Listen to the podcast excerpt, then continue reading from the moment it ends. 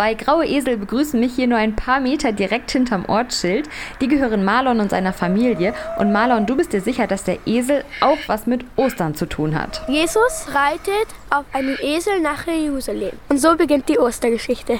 Ich habe auch zwei Esel. Manchmal reite ich auch auf denen. Und ich finde es auch cool, dass sie den ganzen Tag Rasen mähen, weil sie essen auch sehr viel. Heute essen wir auch viel, besonders bunte Ostereier. Rebecca, du hast selber vier Hühner, die Eier legen. Warum ist das Ei denn so wichtig an Ostern? Das Ei ist ja ein Symbol für die Auferstehung Jesu und das kann man im Frühjahr immer ganz schön beobachten, wenn die Hühner brüten.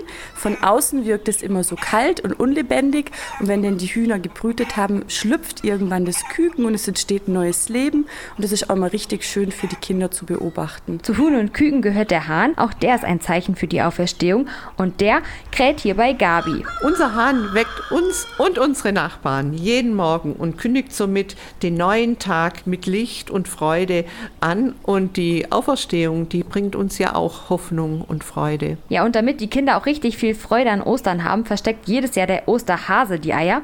Der Hase bekommt im Frühling mit als erstes Nachwuchs und ist damit ein Symbol für neues Leben. Und das große Hasengehege mitten im Ort wird auch bald wieder voller Leben sein. Oder Marie? Wir bekommen jedes Jahr ganz viele Hasenbabys, die draußen im Sommer rumhoppeln dürfen.